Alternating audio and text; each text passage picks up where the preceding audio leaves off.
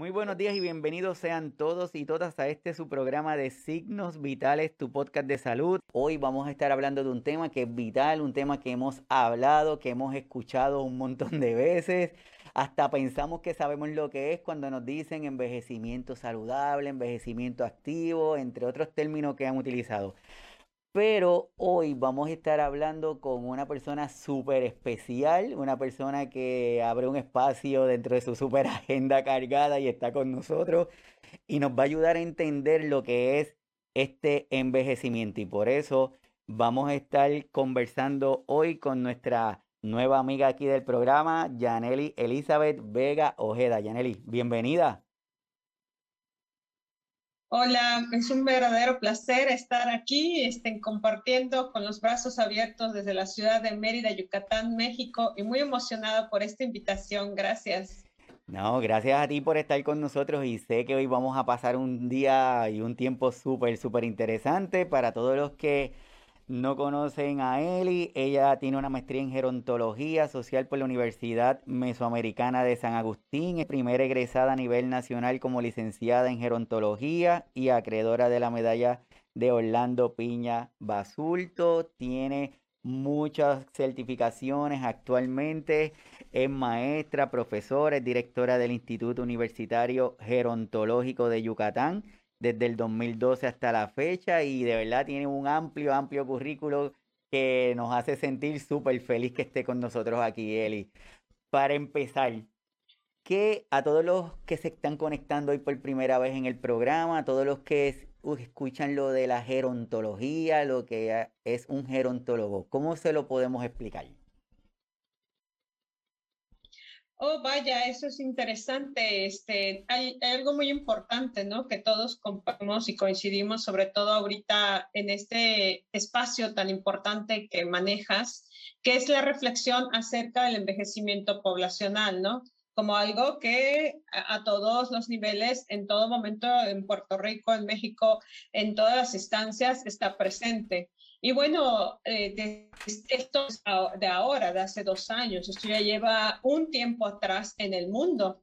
Por lo tanto, ante esa dinámica, ante esa necesidad de requerir con profesionales que puedan atender a lo que implica el envejecimiento poblacional, pues justo nace la gerontología, ¿no? La gerontología tiene este compromiso humanista y social de poder atender este, en tres aspectos fundamentales, que es el envejecimiento, la vejez y la persona mayor. Aunque por definición total, pues estaríamos hablando de aquella ciencia que estudia el envejecimiento.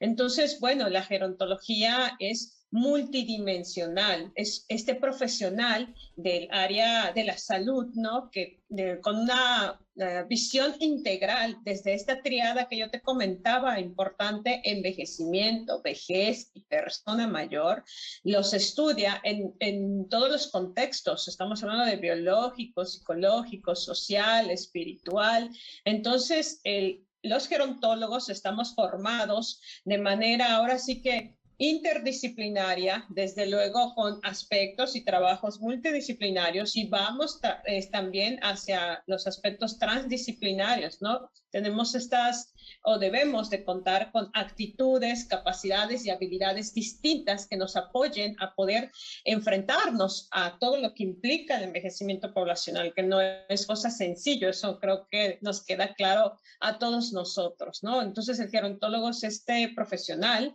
que desde todos los niveles puede estar colaborando eh, para la atención del envejecimiento y de manera orante, como lo que estamos haciendo ahorita, Iván, en equipo, que eso no puede dejar de hacerse a un lado, ¿no?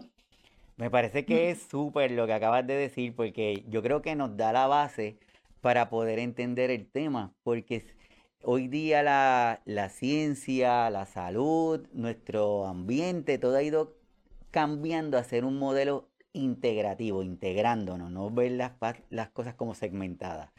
Y, y, se me hace bien interesante también que utilices el término de envejecimiento, vejez y persona, y persona mayor. Y eso está súper porque pensamos que es lo mismo. Y cuando buscamos, pues no. Y hemos tenido en el programa algunas discusiones sobre querer declarar el envejecimiento como enfermedad, entre otras cosas, que gracias al Señor, este, pues no, no pasó, así que estamos súper. De ahí, ¿cómo, ¿cómo podemos hacer este fundamento, estos fundamentos para tener este envejecimiento saludable? Bueno, verdaderamente el tema es un tema muy amplio, es un tema que requiere de mucho tiempo de análisis. Sin embargo, antes de empezar a platicar en sí de lo que es el envejecimiento saludable, nos tiene que quedar claro que esto es uno de los modelos teóricos del envejecimiento. Existen muchísimos modelos teóricos que se han desarrollado a lo largo pues, de diversos estudios y a través de muchos investigadores que han dedicado su tiempo justo a definir y describir elementos centrales para que podamos identificar eh, pues, eh, el movimiento en la población mayor, ¿no? Entonces, así como escuchamos envejecimiento saludable, tú lo decías al inicio, hay envejecimiento activo, pero también hay envejecimiento exitoso, hay envejecimiento productivo, hay envejecimiento consciente, armonioso, ¿no? Y, y si, bueno, ves las flechitas, marcamos allá tres principales. ¿Por qué marcamos estos tres? Porque son los que en el común día a día, eh, los profesionales, la población en general, la va utilizando más, ¿no? No quiere decir que porque ahora estamos en la década del envejecimiento saludable, eso es algo que tú sabes perfectamente igual, la, audiencia, ¿no? Eh, solamente tengamos que hablar de envejecimiento saludable. No, podemos hablar de todos los otros modelos, ¿no?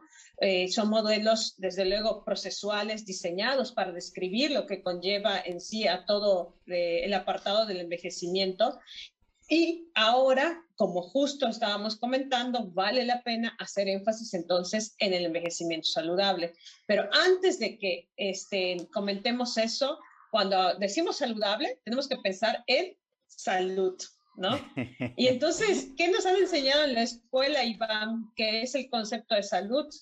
Eh, salud nos dicen, este, yo recuerdo, ¿no? Nos comentan el completo estado de bienestar integral, físico, social, ¿no?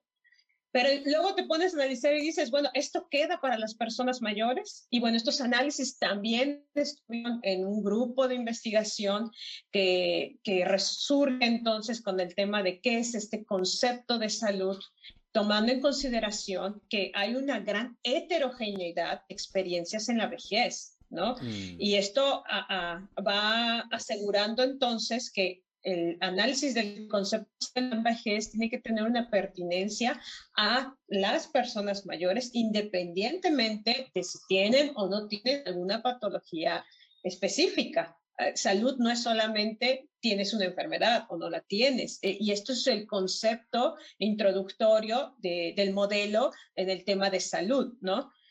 Y si este, entonces eh, podríamos entender la salud, eh, Iván, no sé cómo lo veas tú, a mí me gusta más todavía esa definición como este recurso de la vida diaria, ¿no? Y no como ese objeto de vivir. Es decir, es un, es un concepto más positivo, ¿no? Que enfatiza nuestros recursos como nosotros, como seres humanos, como personas, como entes sociales, y que ve cuáles son mis capacidades físicas y mentales, de qué manera puedo desarrollar mis cosas del día a día, autogestionarme, adaptarme, adaptarme a ciertos desafíos, ¿no? Entonces es un concepto mucho más integral, haciendo este hincapié al llegar a ser saludable. Es decir, todavía quizás tenga yo una enfermedad mm, eh, porque eh, surgió que ahora este, me diagnosticaron diabetes mellitus, etcétera, pero yo sigo siendo funcionable, sigo siendo este, activo de la comunidad. Entonces, percibir el concepto de salud desde este punto de vista, para mí es extraordinario, porque entonces ya no me catalogan por por el hecho de que estoy con una enfermedad o no estoy con una enfermedad y de esa manera pues logro los objetivos de mi vida. ¿Qué te parece este, este concepto?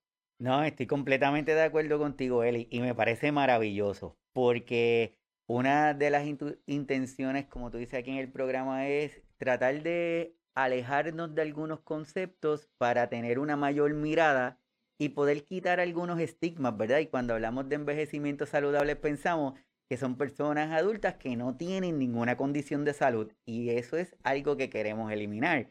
Podemos tener las condiciones, porque sabemos que mientras pasan los años, mejoran las técnicas de, de cuidado, la tecnología va avanzando, tenemos mejores recursos de cuidado nosotros mismos, pues nuestra expectativa de vida va aumentando. Eso no significa que no vamos a tener condiciones, es que seamos lo más activos, que podamos disfrutar de lo que nos gusta de por mayor tiempo. Y escuché un término, Eli, que me llamó mucho la atención, que es, hoy día tenemos metas de aumentar la expectativa de vida de las personas, que creo que hemos sido bastante exitosos con eso, porque nuestras poblaciones ya vivimos más. Pero escuché algo que me llama mucho la atención que dice que no solamente queremos aumentar la expectativa de vida, sino que queremos acercar entre expectativa de vida y capacidad funcional. O sea, que yo viva más, pero que lo disfrute, que no sea que viví un montón de años con una dependencia mayor. ¿Qué crees? Es, es correcto, eso es lo que buscamos. Al menos yo, Janelli, es lo que aspiro y deseo gestionar y desarrollar, ¿no? Y, bueno, hablando de, eh, hacer fundamentos de envejecimiento saludable en uno mismo, no importa la edad que tengamos. Si ahorita tengo 80 y estoy escuchando esta entrevista este, desde signos vitales, bueno, ¿Puedo yo acaso iniciar un proceso de envejecimiento saludable? Por supuesto, lo podemos hacer, ¿no? Porque no nacemos aprendiendo sobre estos temas. Además, nos dicen, naces, creces, te reproduces, pero a todo el mundo se le olvida que hay una etapa enorme entre te reproduces y mueres, ¿no?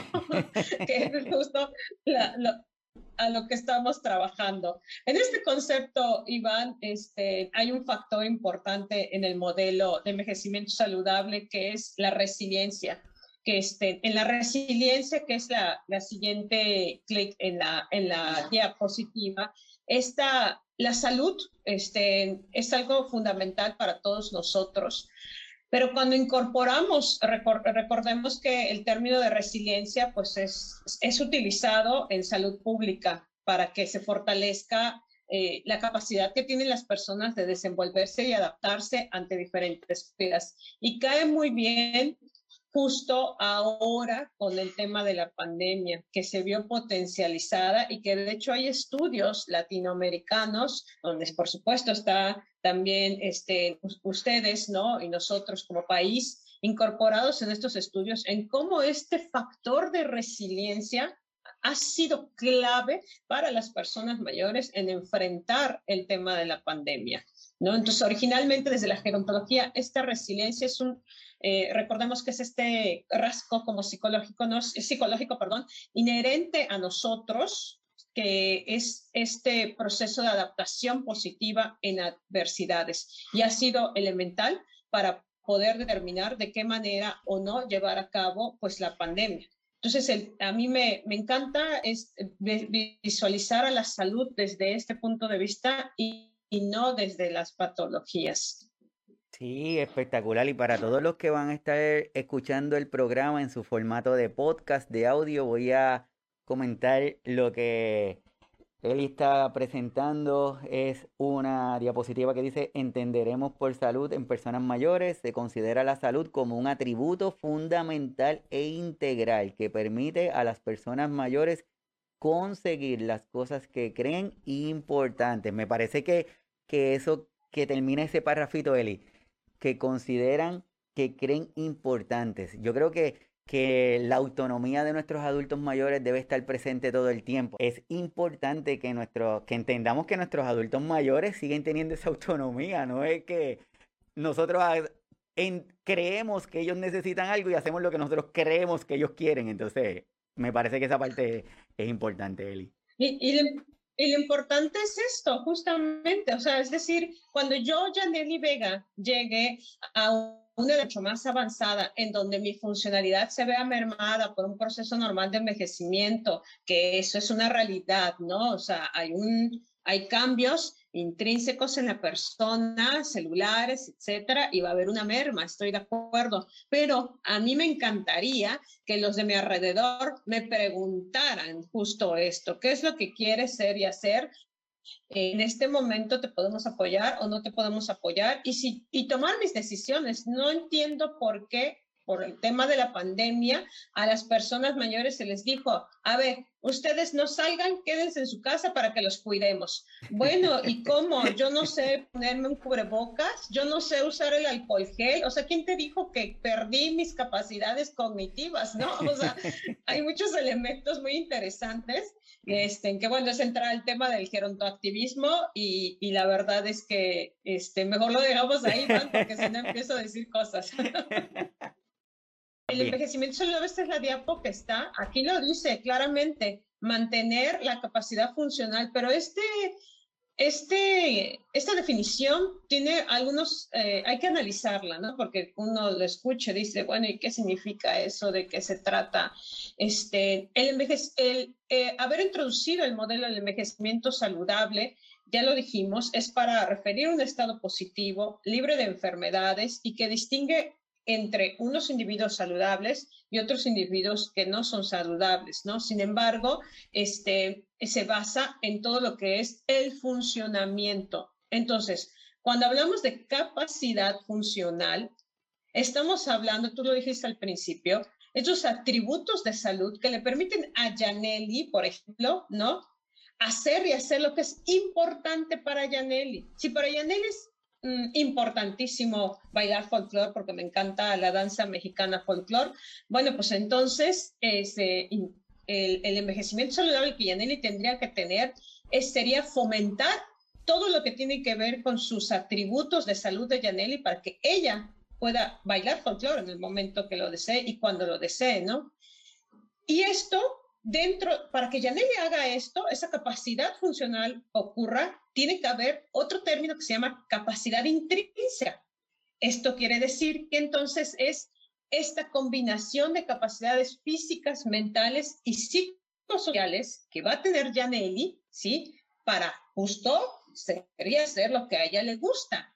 Y aquí entra en juego la herencia genética, entra en juego los hábitos de salud de Yaneli, entra en juego los cambios que vaya a tener en el curso de su vida. Porque recuerden que cuando hablamos de envejecer, estamos prácticamente desde el vientre materno, está determinando cuál va a ser nuestro envejecimiento saludable. No sé si uh, este, alguna pregunta, observación, anotación de esto, Iván. No, estamos súper de acuerdo. Yo creo que eso reafirma lo que estamos hablando hace unos minutitos atrás, así que completamente de acuerdo.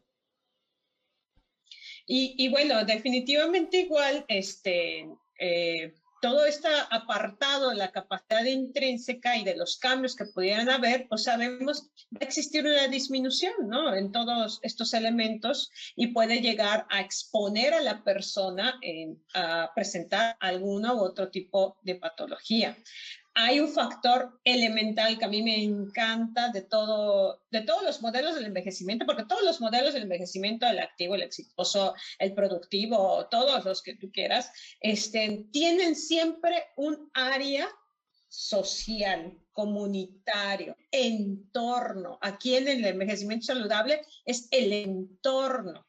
O sea, no es solamente lo que Janelli tiene como Janelli internamente, sus capacidades físicas, mentales, psicosociales, su herencia genética, sus estilos de vida, sus hábitos de salud, principalmente igual el entorno. Porque Janelli podrá querer bailar folclore eh, a, a edades avanzadas, etcétera. Sin embargo, si su entorno no es un entorno facilitador, no va a poder lograrlo.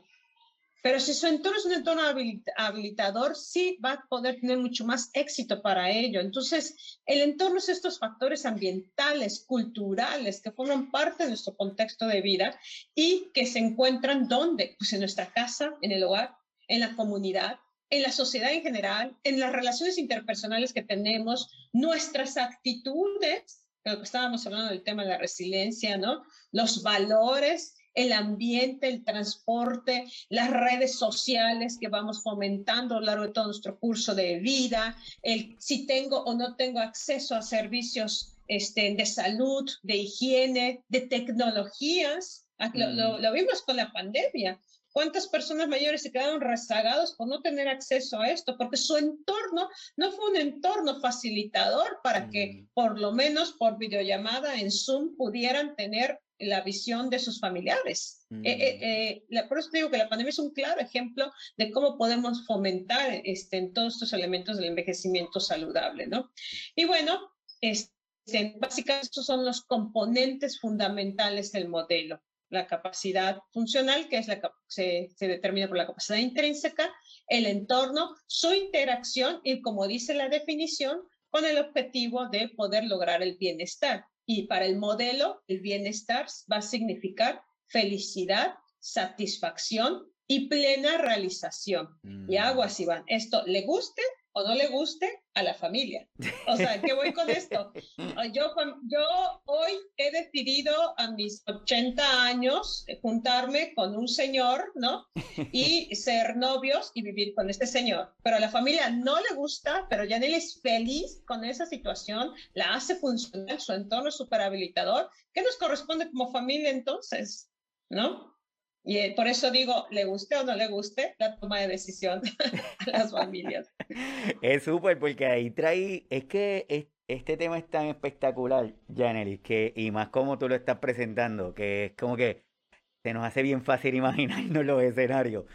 Y, y es que va contra nuestros propios estereotipos, tenemos que, que romper cosas. Eh, yo me acuerdo cuando estaba empezando lo de la pandemia o antes de la pandemia, cuando hablábamos de utilizar alguna tecnología, decíamos, no, es que esta persona mayor no va a poder utilizar el teléfono, no va a poder hacer una videollamada. Y hoy día los adultos mayores lo hacen con una suma facilidad. También porque se ha ido adaptando la tecnología a las necesidades y porque también las empresas se han dado cuenta de que, como estaba diciendo en unos programas anteriores, este don Víctor, la economía de las canas. Las empresas se han dado cuenta de que la mayoría de nuestros adultos mayores no son, no son personas que, que son enfermas, son activos, tienen ganas de hacer las cosas y si, y si no se ajustan, se quedan.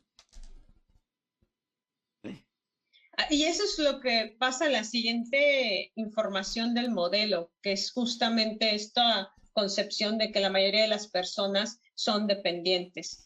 Esta, esta diapositiva está dentro de los manuales este, del, del, modelo de envejecimiento saludable de la OMS. Hay que recordar que este es un esfuerzo mundial ¿no? que se está ejecutando. Ustedes pueden entrar a la página de la OMS que llama justamente década del envejecimiento saludable y ahí encontrar todo lo que se está haciendo ahorita en el mundo en estos 10 años, de 2020 a 2030. Muchos países nos comprometimos a hacer por fortalecer el envejecimiento saludable de nuestras poblaciones, ¿no? Es un gran compromiso que hemos adquirido. Y bueno, aquí vemos las trayectorias de la funcionalidad y esto eh, es con lo que tú estabas platicando hace un momento. Hay que recordar que existe una clasificación, que es clasificación internacional de funcionamiento, ¿no? Para que, que, nos ayuda a poder identificar las funciones, las estructuras corporales, las actividades, la participación, etcétera. Y, este, y bueno, poder saber de qué manera entonces eh, desarrollar en el modelo de envejecimiento saludable, ver las trayectorias de la funcionalidad. Si tú te fijas, Iván, hay una línea este, de color azul, ah, lo veo como acuamarina en la diapositiva, este, que es, dice la letra A, que es, vamos a pensar en una persona A, por ejemplo, una Yaneli de 80 años, insisto, ¿no? Que este, pues está todos los días con tai chi, activación física, este, va a sus actividades sociales, eh, vive en casa, a lo mejor sola porque su cónyuge ya no está con ella, pero pues puede salir, entrar, hacer las compras, es decir, tiene una capacidad física alta y estable por mucho tiempo hasta que, bueno, ya cumple eh, los años necesarios para haber tenido ya la información en este mundo terrenal y viene la muerte, ¿no? Que es la meseta que ves allá al final de la línea de color azul.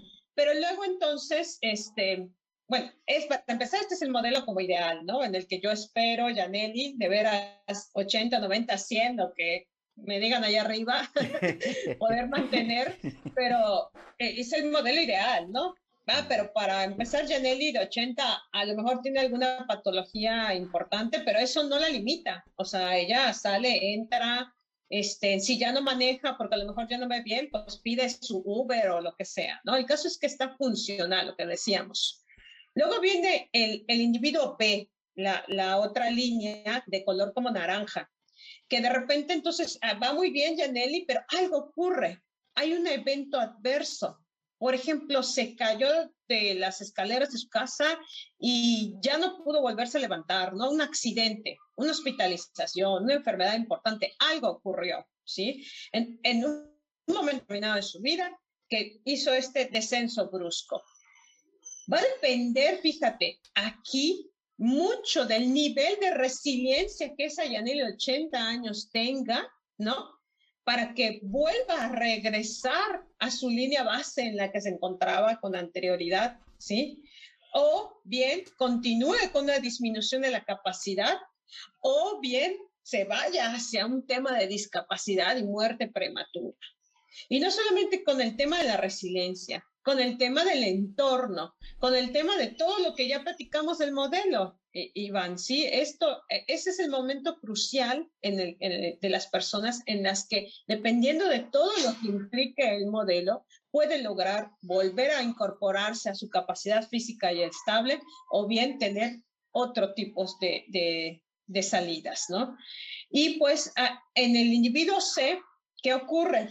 Ocurre con la trayectoria, la última trayectoria de la funcionalidad, tú ves que está en total declive. ¿Y qué fue lo que ha ocurrido acá? La persona de repente eh, tuvo un evento determinante. Vamos a hablar, por ejemplo, de una de tipo Alzheimer, que es la más común, que tú sabes que vamos de picada, no hay, no hay este, cura todavía, se puede trabajar, sí, como ves, la, la línea discontinua, ¿no? Que va un poquito hacia arriba. Con calidad de vida podemos ejecutar y desarrollar acciones para que esta persona no tenga una muerte tan prematura y tan abrupta, a que no hagamos nada, porque tiene Alzheimer, ah, ya no vamos a hacer nada. El entorno no es facilitador, ¿no? No, como tiene Alzheimer, vamos a trabajar, vamos a ejecutar, vamos a fortalecer todo lo necesario, etcétera, para que su calidad de vida sea adecuada y también la de los cuidadores, porque tú sabes que esto es un tema delicado, ¿no?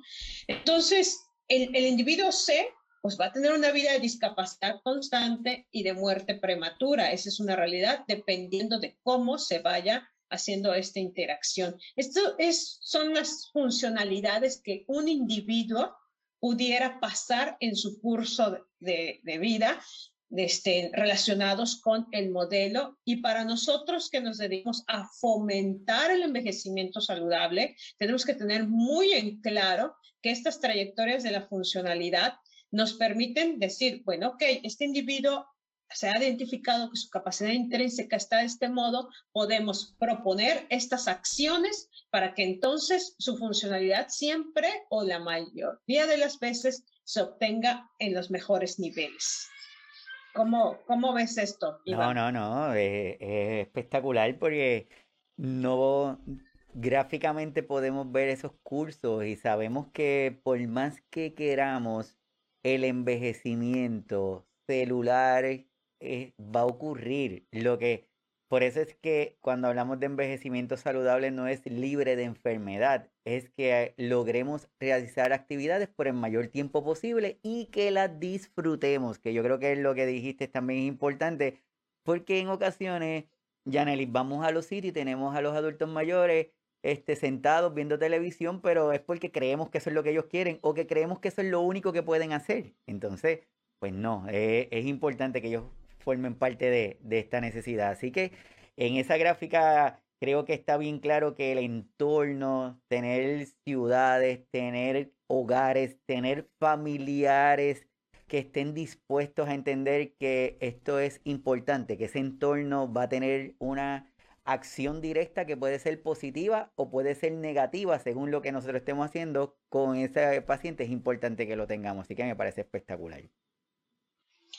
Sí, bueno, y tú decías hace un momento, creen que la mayoría de las personas este, están en una trayectoria de pérdida considerable de la funcionalidad. Creo que lo puse en la otra diapositiva, no me acuerdo. Este, hay imagen, ¿no? De, donde vemos las trayectorias de la funcionalidad.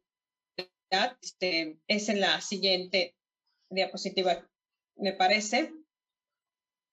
Ah, bueno, esto es la clasificación internacional, la podemos pasar, es de lo que ya platicamos, es esta. Mira, fíjate, tú decías aquí, este, la mayoría de las personas cree que estamos, todas las personas están en una pérdida considerable de la funcionalidad y así nos ven, ¿no? Ya sea en silla de ruedas o en bastón. De hecho, cuando tú haces la pregunta en los grupos, en los diversos grupos a los que he tenido oportunidad de brindarles distintas capacitaciones, cómo consideran o cómo vislumbran una persona típica, enseguida te dicen canoso, con este, ahora sí que bastón, en silla de ruedas, eh, demasiado arrugados, eh, se mueven lento, y viene es toda esta parte de mitos y estereotipos, pero ah, ¿qué creen? Que no hay personas típicas mayores, o sea, hay una gran heterogeneidad, ¿no? Y de hecho, la gran mayoría, casi el 70%, está en una funcionalidad alta y estable, es decir, está como la, la, la primera imagen, ¿no? La gran mayoría está en ese rubro. Y esto es eh, parte de eliminar esos mitos estereotipos que tenemos muy marcados que tú comentabas en nuestra mente, en el que todas las personas mayores, pues, este, pobrecitos, hay que ayudarlos porque ya no pueden. y no, o sea, ellos nos tienen que ayudar a nosotros porque Ahorita, si no contamos con la fortaleza de ellos, este, no vamos a salir como sociedad, sobre todo con el tema del envejecimiento, ¿no? Y pues bueno, por eso quise colocar esa diapositiva con, con lo que tú estabas platicando hace un momentito. Sí, así es, así es. Y, y, es importante que todas las personas que están conectadas, que están bien activas, vayan entendiendo, porque esa es la intención de, de hablar de esta forma, es para que de forma sencilla la podamos visualizar y podamos entender y cambiar esos comportamientos que lo que la yo estoy seguro que la mayoría de las personas lo hacen sin ninguna intención de causar daño, lo que pasa es que no le han dicho la otra forma. y hasta que no sepan esta forma, no lo, lo iban a seguir haciendo, así que esa es nuestra misión. Es una realidad. Yo cuando estudié gerontología, yo quería que mi abuelita hiciera todo lo que a mí me enseñaban, ¿no? Pero me topé con el tema de que mi abuelita no quería hacer todo lo que yo le dijera. Y, y, yo me acuerdo, hace, ya estoy hablando hace muchos años atrás, y recuerdo que le decía a, a, una profesora este, psicóloga, le decía, bueno, más que mi abuelita no quiere, por ejemplo, hacer activación física, estoy muy preocupada. A ver, Sencillo. Analiza qué hace tu abuelita todos los días. ¿no? Anteriormente, antes que de eh, tiempo atrás, pues ella caminaba este, como cuatro o cinco cuadras todos los días, se iba al mercado a comprar su comida, se quedaba conversando con sus amigas, etcétera, y luego volvía a regresar a su casa otras cuatro o cinco cuadras. Y entonces, ¿para qué quieres que haga más ejercicio si camina diez cuadras diarias? ¿Y qué es lo que pasa, Iván? No identificamos entonces el, a la persona. O sea, no, no le damos esa oportunidad a la persona. A ver, yo, Janely, ¿qué quiero? Tú, abuelita, ¿qué es lo que quieres? ¿No? Ah, porque estoy hablando en este ejemplo de mi abuelita, ¿no? Entonces, este, hay que ir con estos modelos de intervención que se llaman integrados y centrados en la persona, ¿sí? Porque dejar a un lado el modelo tradicional en el que la atención de la salud es solamente la enfermedad, eh, el diagnóstico, el tratamiento, el interés. No quiero decir que, que no lo hagamos, está correcto, ¿no? Pero hay que tomar en cuenta todo lo demás. Eh, la, eh, la, pérdida de la audición, la pérdida de, de, quizás de la memoria, de la movilidad, ¿no? Es, es desarrollar esquemas unitarios integrales que incluyan justo la prevención y disminución de esta capacidad intrínseca que se va a dar por proceso normal de envejecimiento, pero que si fomentamos el envejecimiento saludable, apoyamos a los cuidadores, lo que tú decías, no nacemos aprendiendo y sabiendo esto, tenemos que acercarnos, darnos esta oportunidad de aprendizaje de qué sería lo correcto, de qué manera pudiera yo hacer, pero lo correcto para mí, para mi entorno familiar, sin estigmatizar, ¿no? Porque muchas veces ah, metió a su mamá a, a, una estancia permanente. Ay, ¿cómo es posible? ¡Qué barbaridad! No sabe cuidar a su familiar, ¿cómo es que no lo hace ella? bueno, no puedes estigmatizar, no sabes qué está viviendo esa familia, ese núcleo, ¿no?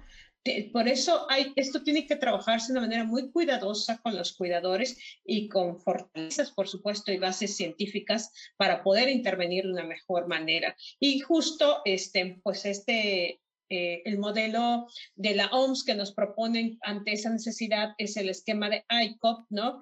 Que ya en otra oportunidad, si gustas, pues podemos platicar más a profundidad, pero básicamente de ello se trata. Se trata de este, estas recomendaciones basadas en evidencias que se pueden llevar a la práctica tanto en la comunidad, este, eh, para poder tener pues, una atención mucho más integrada y centrada en las personas. Es decir, que qué es lo que Janelli, este, de 80 años, le gustaría tratar con su médico. Llega por un dolor de la rodilla derecha y el doctor le dice, es porque ya estás, ya tienes 80. Oiga, doctor, pero la izquierda tiene igual 80 años y no me duele. O sea, vamos a poner claras las cosas, ¿no?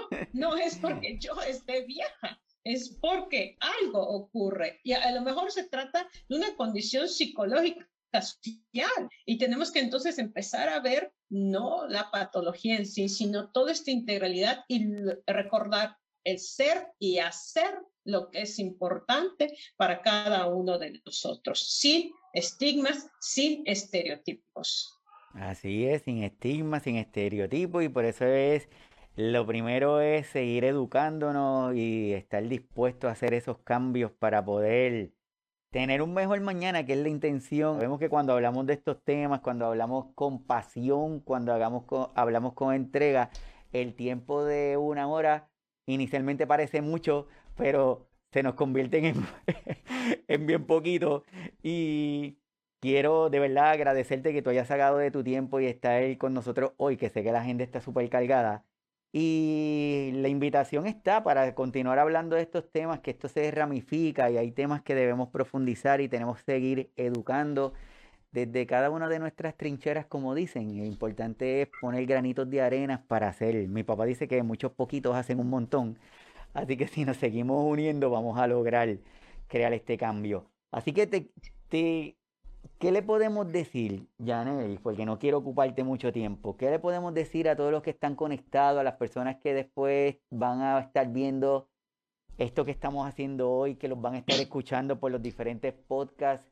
¿Cuáles son esas recomendaciones? ¿Cómo a modo de resumen le podemos decir, mire, estos son los fundamentos para un envejecimiento saludable en forma de resumen? Correcto. Mira, hay muchos elementos a tomar en cuenta, pero eh, principal, que tienen que ver con, principalmente con el tema de los hábitos de salud. Y yo estoy segura que tú en otro podcast este, vas a trabajar ese tema o ya lo has trabajado. Estoy hablando de actividad física, este, multicomponente, por supuesto, el tema de estimulación cognitiva, redes sociales de apoyo, nutrición saludable, o sea, todos estos elementos de hábitos de salud que sé que la, la mayoría de las personas que nos escuchan ya conocen y están conscientes de ellos. En esta sesión, hablando de los conceptos del envejecimiento saludable, estaríamos entonces llevándonos este granito de arena de recordar que es el fomentar tu capacidad funcional, es decir, eh, tu estado de salud integral, tus condiciones que te hacen a ti como persona, ¿sí? Individuales, tus hábitos de salud, eh, tu día a día, tu interacción con el entorno, no lo olvides, es importante estar en interacción social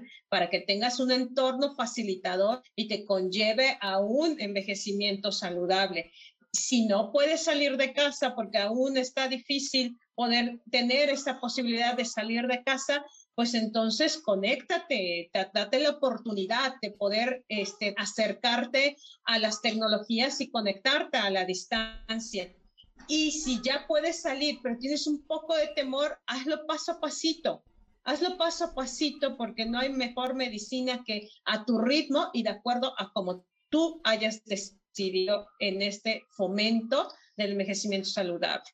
Esto, insisto, es a cualquier edad si tengo 18 y escuché el podcast, ¿será que yo ya pueda fomentar mi envejecimiento aunque a los 18 como que no estamos pensando en ese tema, pero lo podemos hacer, o sea, a cualquier edad lo podemos ejecutar, podemos fomentar el envejecimiento saludable, insisto, con todos los elementos que, que, que, ya comentamos hace un momento, y de manera importante, siendo y haciendo lo que es importante para cada uno de nosotros. Si para mí me hace inmensamente feliz tatuarme de pies a cabezas, pues tatúate, aún tengas 80, 70 años. Si te van a señalar por tener 80 y tener tatuajes por todos lados, pues que te señalen, pero eso a ti te hace sumamente feliz, te hace funcional, te hace activo, adelante. O sea, yo, yo ya nunca me tatuaría porque no es, no, es de, no es de mi gusto, ¿no? Pero hay personas que sí. Entonces, si eso les hace feliz, adelante. Si a ti te hace feliz estar con los amigos la mayor parte del tiempo, también es, eh, lo puedes gestionar. Si igual eres inmensamente feliz estando solo, este, desarrollando tus actividades solo la mayor parte del tiempo, también foméntalo. Es decir, busca ese espacio, busca esa intención de, de seguir adelante, porque recordemos que tenemos pues, oportunidad, ¿no? Al menos esta que es la que estamos viviendo llamada vida. Iván, ha sido un placer compartir contigo la mañana. Muchísimas gracias por habernos encontrado. Como tú dices, seguiremos fortaleciendo con estas redes este, continuas institucionales y por supuesto personales para dejar este granito de arena. Y también, Iván, para que cuando nosotros seamos personas mayores, pues ya todo esté listo, ¿no? Estaría fantástico. Estamos trabajando a favor de nosotros. Así es, así es. Así que de verdad súper agradecido, Yaneli. Eh, para mí es un placer, un honor y un privilegio que hayas estado aquí. Gracias a todas las personas que se conectaron, gracias a todas las personas que están con nosotros aquí en el chat, a todos los que se conectan en las diferentes plataformas, que se unen al canal de YouTube, que se buscan cada uno de los formatos de las plataformas que tenemos disponibles, como Apple Podcast, Google, Amazon Music, entre otras, que en donde subimos estos conversatorios para que tengamos la oportunidad de escucharlos y poder identificar otros asuntos. Así que súper agradecido que Yaneli esté con nosotros. Para el sábado que viene tenemos otro nuevo colaborador, sábado 26, regresamos al horario de las 11 de la mañana. Es un colaborador de aquí de Puerto Rico que tienen una página que se llama Como Coco, Yaneli. Como Coco es una expresión que utilizamos aquí en Puerto Rico para decir que está súper bien. Te preguntan, oye Yaneli, ¿cómo tú estás? Y tú dices, yo estoy como Coco. Y es que está súper bien.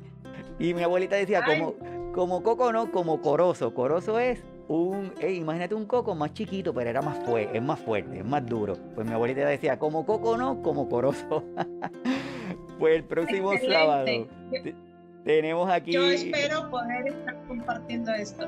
Sí, seguro, seguro. Y vamos a estar, y de verdad va a estar súper eh, con ellos. Y continúa esta intención del programa de hoy, porque la intención de ellos es educar a los adultos mayores sobre un estilo de vida saludable esto con el fin de mejorar su estado físico, social y emocional para garantizar un envejecimiento activo y exitoso. O sea que vamos a tener una continuidad de nuestro conversatorio de hoy, Anelia. Así que súper agradecido, un abrazo bien grandote desde Puerto Rico. Espero tener la oportunidad de que algún momento estés por acá para compartir, igualito de ir a México, para estar por allá por la península.